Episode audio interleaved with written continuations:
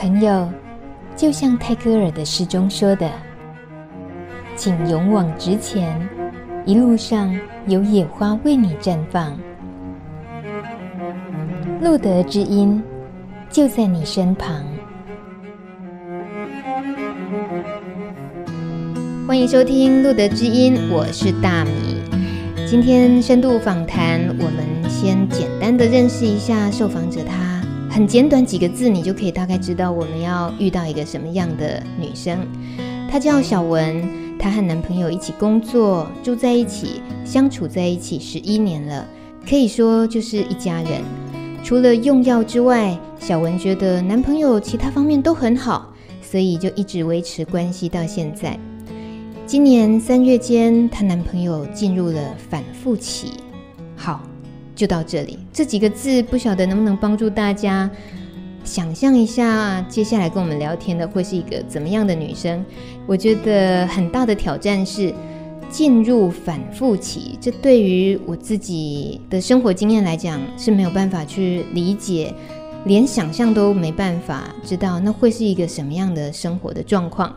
好，我们先跟小文打个招呼。大家好，我是小文。呃，说起你跟你男朋友十一年了这样子的感情，所以现在是男朋友，并没有婚约束缚住。没有，也觉得不需要吧，就觉得其实两个人要能够一起生活才是最重要。那张证书并不能绑住任何一个人。这个观念是从一开始交往两个人都有共识，还是慢慢慢慢生活之后有些变化的？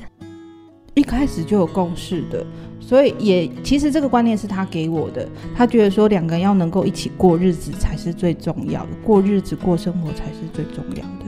当然，刚开始前几年还是有那个少女式那种梦幻的那种想法，那也有想过说结婚这件事。可是后来大概那个那个憧憬过了之后，就觉得真的过日子才是最重要的。但我们刚刚很简短几个字认识的你跟男朋友的这一段过程啊，知道了他现在又开始用药了，该怎么办？那时候自己。因为一开始真的不知道怎么办，然后只会觉得说怎么一段时间就是会反复，然后一直到自己真的去参加一些活动、一些课程，然后真正去认识到说，哦，原来他们这个是一辈子的事情，然后情绪各方面、心理问题，这个都是一辈子的事情。就是我们去上课，不管说去参加。参加活动的那个老师啦，或者是说，因为他现在有替代疗法，那替代疗法的那个护理师其实也都是这样告诉我的，就是陪伴药药毒瘾者其实是一辈子的事情。药瘾分两种，一种是身体上的，一种是心理上的。身体上的很容易，但是心理上的并不容易。那我所谓一辈子，其实就是心理层面的问题。去上那些课是因为真的逼不得已了，还是你自己在心里头有太强烈的欲望想要改变什么？一开始去参加那个活动的时候，其实是半强迫的。我男朋友他就是有那个什么，有卡到按键嘛，然后按键就是判决，就是所谓参加地检署的的那个替代疗法的这个部分，然后就有一天我收到一张。函呐、啊，地检署发出来函写给家属的时候，我想说吓死我了！我没有，我又没有犯案，又没有什么，我为什么要去地检署？然后后来他回来告诉我说，嗯，我去，我一定要去，因为我去会帮他加分啊，可以怎么样的？那我就抱着这种心态，我就哦，好吧，去吧。可是去了第一次之后，我发现这个团这个活动这个团体并不是为了当事者。真正的是在关心家属，因为要读音者，其实我们不管身为他自己本身，或者是我我们身边的家属，很多事情是没有办法对外讲的。别人是用很异样的眼光在看待我们，而且人家，哎呦，你好奇怪，你怎么跟这种人在一起？就是会有很多很多异样的眼光。可是你在那个地方，你说的话不仅可以说，而且别人听得懂，你心里面的苦，别人都知道。因为遭遇都很相像，是吗？你在那边认识了跟你年纪会有差不多的女生吗？嗯，很少诶、欸，应该算差不多啦。其实差不多，甚至也有比我更年轻。因为我们去的那个团体其实是针对家属，所以有可能是另一半，也有可能是父母亲都有。那大部分都是女生。去的时候，其实因为这样子，你才会真正去了解到说，原来不是只有你一个人这个样子，不是只有你一个人这么辛苦。在你说，如果不是因为到那里才认识了一些境遇跟自己一样的人，可以得到一些同理心。如果在一般生活是容易被歧视或者是被怎么样，这在你生活里面发生过什么样这么明显的？因为就连他自己，我男朋友自己本身的家人，甚至他自己的姐姐都没有办法接受。他姐姐曾经私底下跟我说：“我弟弟真的很糟糕，你吼赶快离开。”那再来就是我身边的朋友一定是不知道这件事情，因为我不敢让人家知道，所以我很少会对外讲说家里有一个这样子的人。但他是能够有谋生能力或者能照顾自己的吗？现在生活的重担在在他身上。现在的我其实不要说现在的我，其实一直以来我跟他在一起这十几年来，其实我很幸运，我也很很幸福。他给我很大的。自由跟空间，那以现阶段来讲，尤其是今年开始，家里所有的生活重担都在他身上，我只做我想做的事情而已。哇，小文瞬间笑得好灿烂，我想说这个女人情绪转折也太快了吧，可见是真的幸福。但是我马上又要把你的情绪拉回到，问题是你在碰到他所谓反复期一发生的时候，包括连他姐姐都劝你应该离开的时候，为什么这些东西都没有吓跑你？因为我想到他这些年来，其实他对我的好，他会去用药的原因是什么？我想到的是这个，并不是因为他对我不好，我对他不好，是因为他自己没有办法去，呃，他自己的情绪问题、工作压力的问题，并不是因为我。我看到的就是他对我的好。既然他是一个这么棒的人，这么好的人，他只不过是错在这个地方。为什么我这样子就要选择离开他？哇塞！一定要给他听的啊！这一集，他听了之后就更爱了。我们都知道这是互相的结果，他也知道你是这样这么愿意一直守在他身边。但看在我们呃旁人的眼光，想了解的，其实我觉得更值得去理解的是，这样子的生活，面对这样的人，难的地方是什么？就是他们用药与不用药的情绪上的问题啊。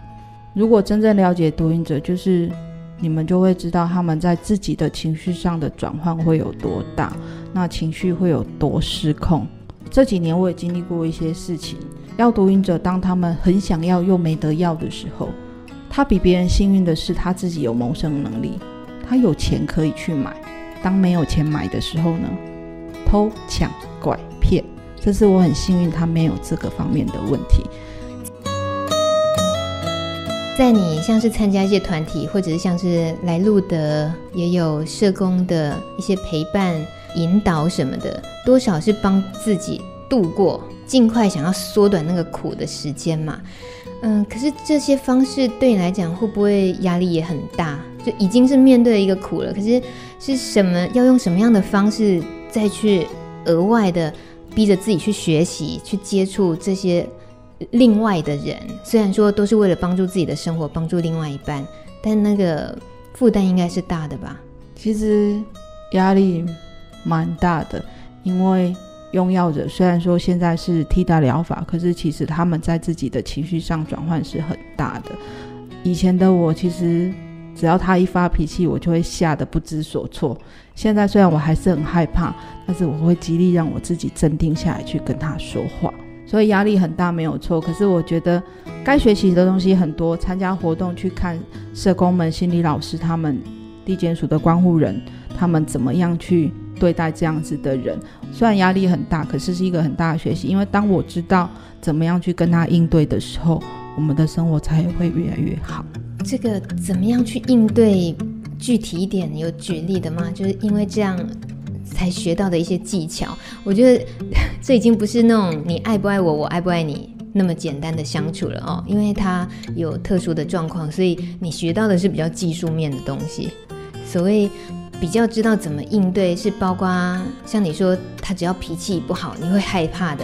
那你先让自己镇定下来，那只是情绪化的改变，还是还要借助什么？其实，呃，就拿昨天晚上来讲好了。其实他的情绪上的转换，以前他可能一一生气一大吼，我就会吓得不知道怎么办，甚至有时候我也会跟他一起吼回去。可是现在的话，我就会选择我先安静听他讲，先分清楚他现在是为了什么事情而情绪不好。那这个事情是因为我，还是因为他自己本身，还是事件本身？那分清楚之后，我才有可能知道说怎么样去对症下药。如果是针对事件本身，那我有没有更好的方法可以帮助他解决这个问题？那如果说是他自己本身的问题的时候，我就会提醒他。那如果是我情绪上的问题的时候，我就努力告诉自己，不要因为这个情绪就跟着起舞。这样，哇，我光是听都要喘 喘口大气，我觉得好难哦。那种情绪上，尤其是对方他丢了一个那么大的情绪给你，可是你你得要压抑住，我不能有情绪，我必须冷静理性这样子。可是问题是，他是在情绪上啊，你跟他讲理是可以讲的吗？当然是不行，所以这时候就是选择闭嘴，先稍微先不要马上的跟他说一些什么，不管是好的是不好的，其实反而是让彼此稍微冷静一下。所以我每一次的做法就是，当停损点到的时候，我就会选择你做你的事，我做我的事。那也许隔了两三天之后，我们再来讨论这个问题。我在之前读小文的一些简单资料的时候，我记得你也经历过，一开始很想要改变他什么，后来发现根本不可能嘛，还是改变自己好了。这个过程可不可以分享一下？这到底怎么样经过呢？呃，前几年我们其实状况很差，很糟糕。维持了好两三年，超超过三年的时间。其实两个人其实虽然生活在同一个空间，可是每天看到就你看我不顺眼，我看你不顺眼，然后三天一小吵，五天一大吵，这样一直到让我自己觉得想要做一个改变。是我有个朋友跟我讲一句话：你要吗？就选择跟他一辈子。这个时候你就必须要想办法让两个人过得更好，要吗？你不愿意承受，不愿意承担，你就是离开这个人，没有那么困难。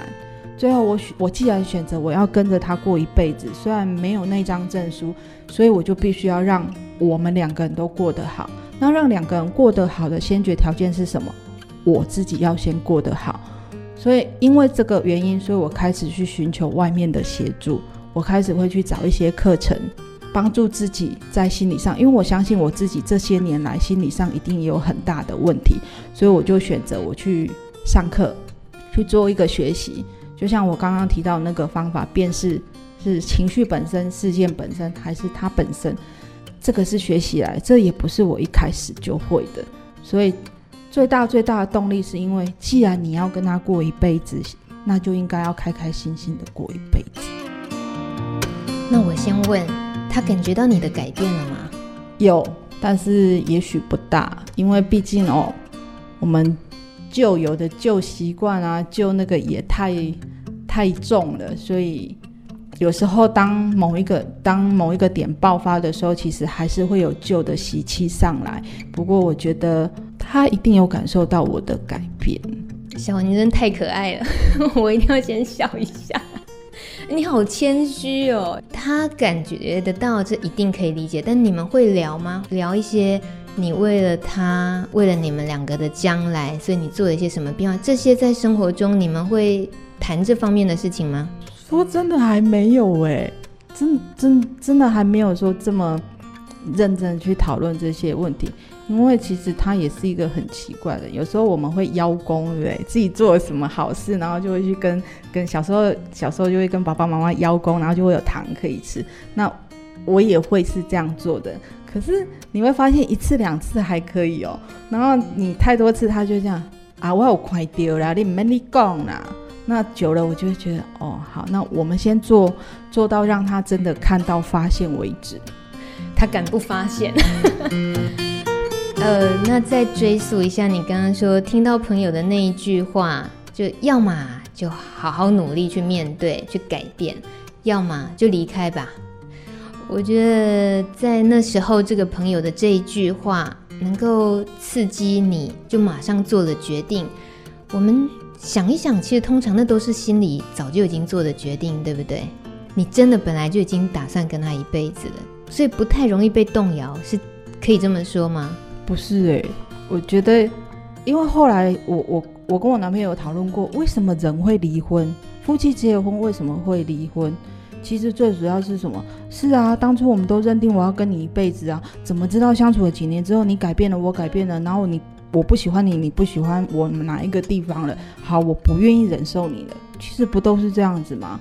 我也曾经经历过这个时期啊，我也曾经经历过，我就离开你就好，我干嘛在这里这么辛苦？甚至其实不瞒大家说，我也曾经做过，我觉得我就一走了之就好了，结果。反而伤害的是身边更爱我的人，我的爸爸妈妈，我的好朋友。所以我觉得，回过头来，你今天换了一个男人，难道就不会有其他问题吗？那你明明知道他以前对你有多好，那为什么不要努力的让他回来对你像以前那么好？你再这样讲下去，我就访问不下去了，因为我觉得自己有一直被骂、一直中枪的感觉。我相信。很多在婚姻里或者是在爱情里，嗯、不管是什么样性别的爱情都一样，只要是两个人的关系里面，都一定会卡关卡在这里的嘛。那那个挑战看有多大而已。以小文遇到的挑战，应该是很稀有的大了，因为毕竟是对象是耀眼这样子的身份。呃，包括小文，你今天愿意在录的知音分享你的故事。这是你自主的，你这么决定。但是事实上，你的另一半他其实不知道你为什么要做这么做，或甚至于他不知道你要接受这个专访，对不对？他知道我要接受专访，但他并不知道我为什么这么做。其实我想这么做的原因很简单，你会去参加活动，我会看到很多第一次来参加活动的家属，看到他们会觉得看到以前的自己，然后会觉得说。怎么这么苦？我也做，我也走过这一段。我只希望说，经由我自己的经历，如果这样子可以帮助这些家属们勇敢的去面对这个问题的话，这个事情，我觉得是很棒的一件事。太棒了，你真的是太棒了！尤其也发现了自己不一样的另一面，一些以前不认识的自己吧。真的，真的，真的。以前其实虽然说我不害怕在人前讲话，可是要接受这样子的专访，这还是蛮困难的事情，而且还必须要说很多呃心理层面的话，是你不可能去跟不知道的人、不了解的人说，这就是一个很大的突破了。可能有些事甚至于自己的爸妈都不见得知道的，对不对？讲起来很容易，但是其实在做的过程中是有很多很多辛苦的层面，包括我现在也都还在努力啊。尤其你说那个反复期，可见它就是一件反复的事情啊。就你现在的了解，反复的周期大概是多久？我没办法确定这件事情哎，可是我真的觉得有去参加，就是地检署，就是现在路德合作的这个活动，就是关怀家属的这个活动。是很棒，真的很棒，因为他有太多太多专业的知识，让我们了解要读瘾者的心理状态、生理状态。因为你越了解他，你才知道怎么去面对他。要不然，一般甚至连家人发现，譬如说反复期发生的时候，第一件事情是什么？不相信、生气、怀疑、骂，这个只会加剧他们一直去用药而已啊。对我来说，有这个活动，有这个团体，是真的是很棒很棒的一件事情。应该小文指的就是药家专案，药是光耀的药，家属的家，其实是一个陪伴的，就是针对于家属的进行的专案。呃，透过小文这样说，我想应该真的很值得，很必须，刚好有机会，希望可以多让一些家属听到。只是，呃，就你的了解，有没有可能家属其实不参加，不愿意？出来跟这些这样子的同侪聚会，通常会有的顾忌会是什么？你听说过吗？我没有听说过。可是因为依我本身是家属的想法，会是因为不是每一个人都像我这样敢面对这所有的问题。在甚至在分享上面敢说出口。我以前我也不敢讲，我会怕别人知道，我怕丢脸，我怕别人看不起我。所以在那里我印象很深。我第一次去参加活动，我有看到一个妈妈，她的一进来的脸，我就觉得跟我以前当初刚来参加活动的时候是一样，好苦好苦的一张脸。然后坐下来要她分享的时候，话都还没说出口，眼泪就先掉下来了。然后后来听她讲，才知道她的经历是有多为难。身为人家的媳妇。自己的儿子这样，然后老公也不谅解，公公也不谅解，就是觉得说你一个女人，小孩子也不会照顾，难道你就只会做饭，只会那个吗？小孩子都不会教。他说他每天接受这些炮轰，然后遇到儿子这样也不知道怎么办，反复期一直在重复啊，这个替替代专案都不晓得是第几次了。然后看到他那样子的时候，我就会心里面会很难受。因为我觉得我以前就是这个样子，我只是没有公公，我发生的事情不是我的小孩，是我的另一半这样子而已。然后你看到真的是会好心疼，可是，在下一次活动的时候，这妈妈没有来了，然后你就会觉得，妈妈你应该要走出来，你最先最重要最重要是要把你自己照顾好，你自己坚强起来，你才有办法去面对这三个人啊。所以就会觉得说，好可惜哦，妈妈你应该来的，你应该来听一听老师们说怎么样去面对这些人，甚至老师们也会教你怎么样去面对你的公公、你的老公。透过大家的分享，其实都可以学到好多好多东西的。希望那个妈妈有机会可以听到小文的呼唤，所以后来一直都没有再看到他啦。没有，而且。其实在，在在那样子的环境里，这样子的家属不止一位，他会一直不断的在出现，因为现在的药品实在是太泛滥了。觉得你在用药的这方面，听过你男朋友对自己的说解释好的，或者自白？听过啊，他也曾经把东西交出来，然后我把它丢到马桶里面把它冲掉。以前我都会觉得说。是因为我的关系，你才会去做这件事。他一直在告诉我，做错事情的是他，跟我一点关系都没有。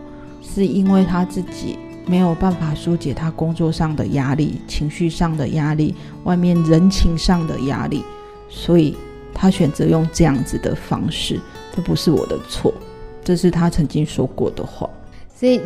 现在人生最大的课题，呃，在你跟你男朋友这件事情上，你觉得已经变得比较可以抬头挺胸，比较轻松一点了，是吗？就像你看到那些在那个家属团体里面，其他人，你看到你刚刚讲的都是过去的自己，所以现在自己明显感觉到有那么大的不同，很大不同，而且其实我很骄傲，我会很骄傲原因是因为我的另一半。他当他做错事情，他愿意坦诚给我听，这是需要很大的勇气的。甚至不止坦诚给我听，他也会坦诚给呃地检署的关护老师。因为在这期间，就是前几个月也才就反复起又发生。刚开始他也一直在逃避，可是有一天，他跟我坦诚了我一直在怀疑的事情。然后我二话不说，我说很简单，明天早上打电话给关护老师。去跟跟老师说明这一切事情，他也真的做了。所以其实对我来说，我现在对于他，我是我不能说百分之一百的信任，因为我也还做不到这样子。但是我可以很骄傲的是，他不会遮遮掩掩，他会在我面前坦诚。那我只能用另外一种方式告诉他，找到一个自己情绪的抒发的管道，怎么样去让自己过得更好。你可以跟他这样说话，可以啊？为什么不行？我指的是，这很像是关乎老师说的话。呃，是说很理性的啦。嗯、呃，有时候最亲近的人，有时候伤害是最直接的嘛，都都是用指责的，反而不不要是用那样的方式是更好的。所以你接下来希望还有什么自己想要去挑战的？你自己期待中还想挑战的呃事情有吗？有。我的短期目标，帮助他找到不一样的生活方式，跟不一样的朋友，就是譬如说我现在参加一些活动啦、啊，有认识一些人，那我们会去，不管是去踏青啦、或者是去上课，或者是演戏剧也好，我都希望他可以去做一些更健康的的活动。那第二个目标，也许还很远啦。但是我希望，如果说我自己的这样子的能力，那我自己再再去充实一些更专业的知识，可以帮助更多人。你一定可以的。小文的那个眼睛圆圆咚咚的，然后瞪得好大，我可以帮助更多人。我真希望大家看得到小文这个表情，因为太鼓舞人心了。小文，啊，我就等着看啦。很可爱的女生，谢谢你，谢谢，谢谢，谢谢大米。